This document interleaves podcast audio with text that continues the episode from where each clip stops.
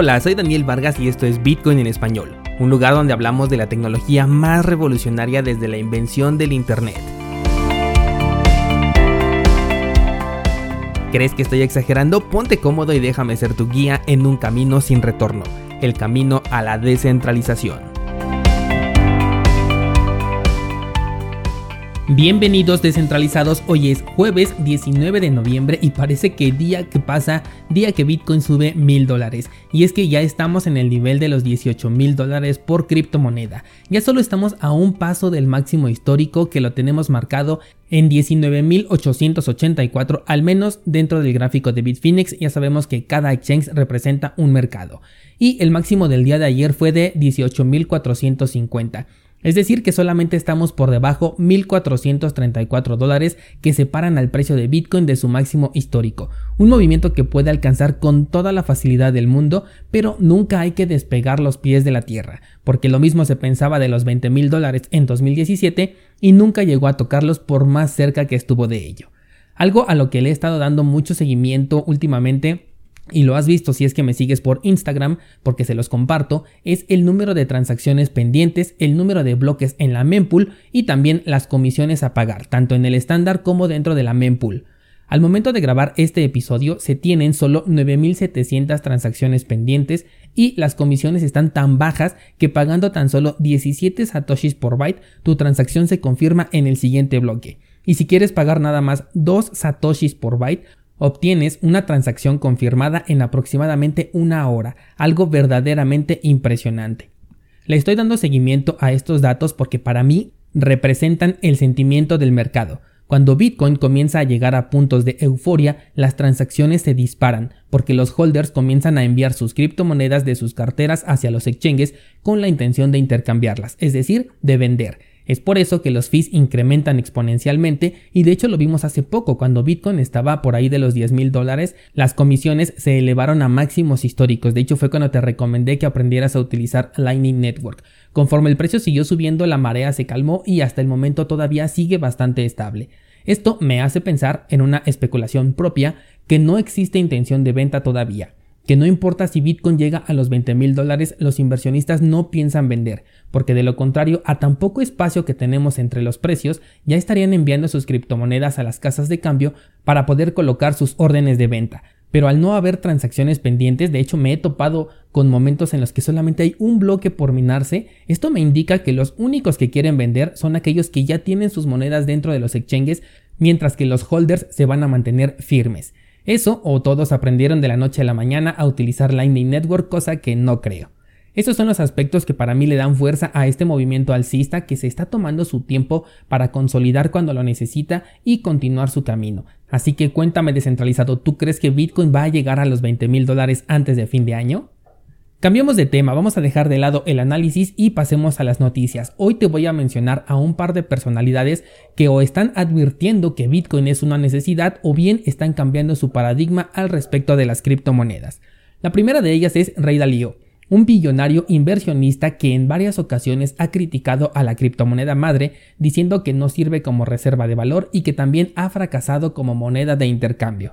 En un tuit recientemente que te voy a dejar en las notas de este programa, escribe lo siguiente, es posible que me esté equivocando con Bitcoin, así que me encantaría que me corrigieran, y a través de un hilo argumenta cuáles son los problemas que tiene con la criptomoneda. Él sostiene que no sirve como reserva de valor debido a su alta volatilidad, también que no se puede utilizar como moneda de intercambio por la misma razón, además de que no ve a los bancos, instituciones y gobiernos utilizando a Bitcoin, cosa que ya está sucediendo actualmente. Pero dice que si la criptomoneda se vuelve lo suficientemente grande, el gobierno podría actuar de manera violenta contra las personas que posean la moneda. Esto sí puede ser algo real y hay que tener cuidado en el futuro. Por eso, la importancia de recuperar o reclamar la privacidad de tus criptomonedas. Las respuestas fueron prácticamente inmediatas y lo inundaron con una serie de podcasts, libros, artículos y videos al respecto que consideran pueden ayudar a cambiar la perspectiva que tiene este personaje sobre Bitcoin. Lo que puedo argumentar con respecto a las dudas de este personaje es que como reserva de valor sirve mucho más que el oro. ¿Por qué razón? Porque si nos vamos al gráfico del oro y vemos su anterior máximo histórico, este lo alcanzó en el año 2011, cayendo hasta su punto más bajo en el año 2015 y regresando a este máximo histórico en este año 2020. La definición de reserva de valor es un activo que protege tu poder adquisitivo. Holdear oro desde su máximo histórico representaría nueve años en los que tu poder adquisitivo sería menor, y no se diga de las oportunidades para poder comprar algo con este metal, porque son mucho menores que si utilizaras Bitcoin, sobre todo porque con Bitcoin puedes comprar desde cualquier parte del mundo y con el oro únicamente lo puedes hacer de forma presencial. Recalcando en este punto que los contratos de oro no son un metal, sino un papel, y por eso no los estoy tomando en cuenta, ¿vale?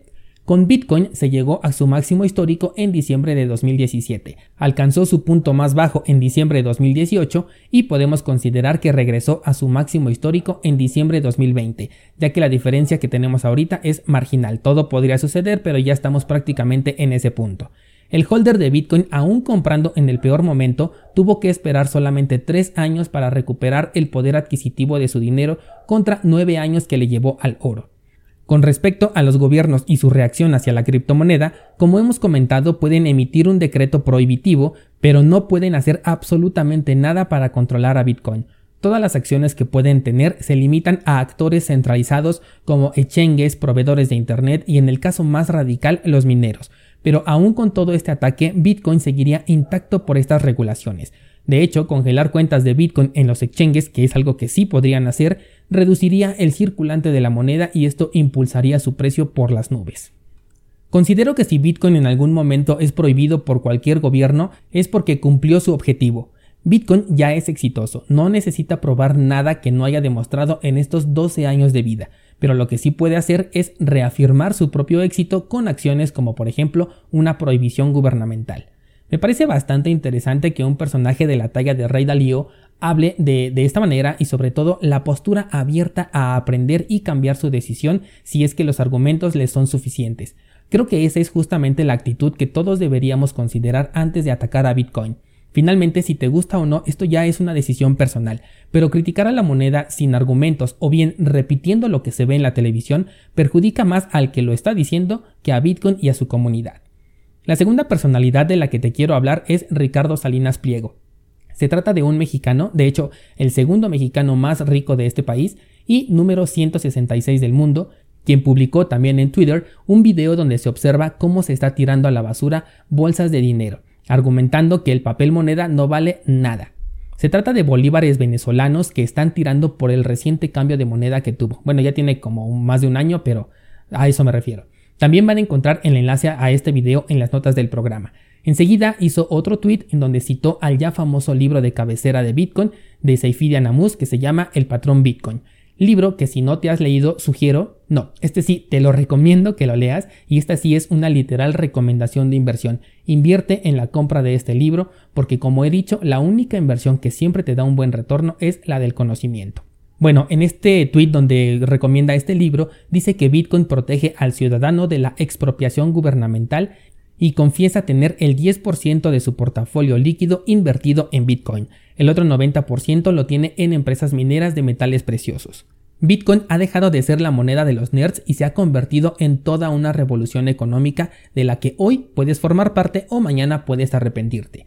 Hay muchas personas, amigos y familiares cercanos incluidos, que todavía no se animan a comprar sus primeros satoshis por considerar que tienen poco para poder entrar. La cosa es que si hoy tienes poco, mañana ese poco va a valer todavía menos y así sucesivamente durante el tiempo que te tardes en entrar. Si siguieras los pasos de Ricardo Salinas Pliego de invertir únicamente el 10% de tu capital con plena conciencia de que ese dinero lo podrías perder sobre todo porque no tienes experiencia en inversiones, tienes una de dos opciones o incrementas tu capital y estarás muy contento, o bien te habrás quitado la duda de qué es esto del Bitcoin, pero habrás perdido únicamente el 10% de tu inversión, lo cual no tiene que desequilibrar para nada tu economía. Y este no es un consejo mío, es algo que están haciendo los grandes, como este personaje mexicano, MicroStrategy, Grupo Virgin, Square, entre muchos otros millonarios. Cambiamos de tema y a manera de conteo regresivo déjame decirte que le queda menos de una semana a Ethereum para cumplir con el mínimo requerido para iniciar con el staking. La fecha programada en la que tienen que cumplir con la cantidad mínima es el 24 de noviembre, para que 7 días después comience oficialmente el staking. Pero hasta el momento solamente han sido depositados poco más de 100.000 Ethers, lo cual representa un 19% del objetivo que se ha marcado. Hay algo que puede suceder en los últimos días y me refiero ya cercanos a esta fecha del 24 de noviembre y es que de pronto se alcance la cifra total. Esto, desde mi perspectiva, no sería una buena señal para Ethereum, porque sabemos que se trataría de ballenas que entraron en el último momento, que bien puede tratarse de exchanges como por ejemplo Binance, seguramente, Coinbase, eh, los propios desarrolladores y fundadores del proyecto, entre algunos otros. Digo que no lo vería con buenos ojos porque no habla de una descentralización, habla más bien de un grupo de poder que salió a defender el proyecto que hasta ahora no está llamando la atención de los inversionistas comunes, por lo que la toma de decisiones a futuro quedaría en manos de unos cuantos y sobre todo toma en cuenta de quiénes estamos hablando. Tenemos a Binance y tenemos a Coinbase, al menos de cajón estos dos tienen que estar allí. Al respecto, eh, Vitalik Buterin dijo que los beneficios de Ethereum 2.0 llegarán antes de lo que la gente está esperando. Mientras tanto, Vitalik Buterin, sí, la misma persona, dijo semanas antes que la verdadera implementación de Ethereum 2.0 podría tardar varios años en completarse y hasta ese momento es que podrían solucionar sus problemas. En este punto, saca tus propias conclusiones. Siguiente tema. Ayer te platicaba sobre el desplome de Uniswap después de que decidiera terminar con los incentivos por aportar liquidez al proyecto y especulé, esto ya fue algo propio, que el dinero se iba a mover a SushiSwap. Pues resulta que ya tenemos los resultados y más de 1.500 millones de dólares se movieron hacia otras plataformas DeFi como por ejemplo SushiSwap, Balancer y Bancor, entre otros que fueron menos beneficiados. El mensaje está más claro que el agua para todo el sector DeFi. Si no regalan dinero, no son útiles. Recordemos que los préstamos DeFi no son una actividad productiva, el dinero de los inversionistas se está utilizando una y otra vez para mitigar comisiones por transacción e intereses pagados, todo con un nivel de seguridad cuestionable. Uniswap por su parte sigue sin llegar a un acuerdo eh, sobre alargar el periodo de recompensas durante un par de semanas, lo cual hace ver que no hay una dirección clara para el proyecto y que las decisiones que se están planteando no son las adecuadas para rescatar a este proyecto. Por último, déjame decirte que a partir de ya van a comenzar a multiplicarse las estafas. Cuando el precio sube, estas no tardan en aparecer y vendrán en múltiples presentaciones. Por ejemplo, servicios nuevos de trading automático, servicios de arbitraje, paquetes de inversión, servicios DeFi, eh, monedas parecidas a las que ya conocemos. Por cierto, me niego a creer que la bifurcación de Bitcoin Cash es casual que se dé en este momento, por ejemplo. Eh, robo de identidad, suplantación de cuentas en redes sociales, etc. Ten mucho cuidado descentralizado con la información que vas a encontrar a partir de ahora. Recuerda verificar siempre en la página oficial toda información que te llegue por correo electrónico o bien que veas a través de las redes sociales. Mi recomendación a partir del día de hoy y durante por lo menos todo un año es no probar ninguna plataforma nueva que no tenga un sustento. Con sustento me refiero a que sea una aplicación directa de algo que ya se conoce. Por ejemplo, no es lo mismo escuchar sobre la nueva plataforma de Trezor para poder gestionar tus criptomonedas y que a lo mejor ahí te permitan hacer staking, a que escuches por ejemplo sobre Bitcoin Circuit.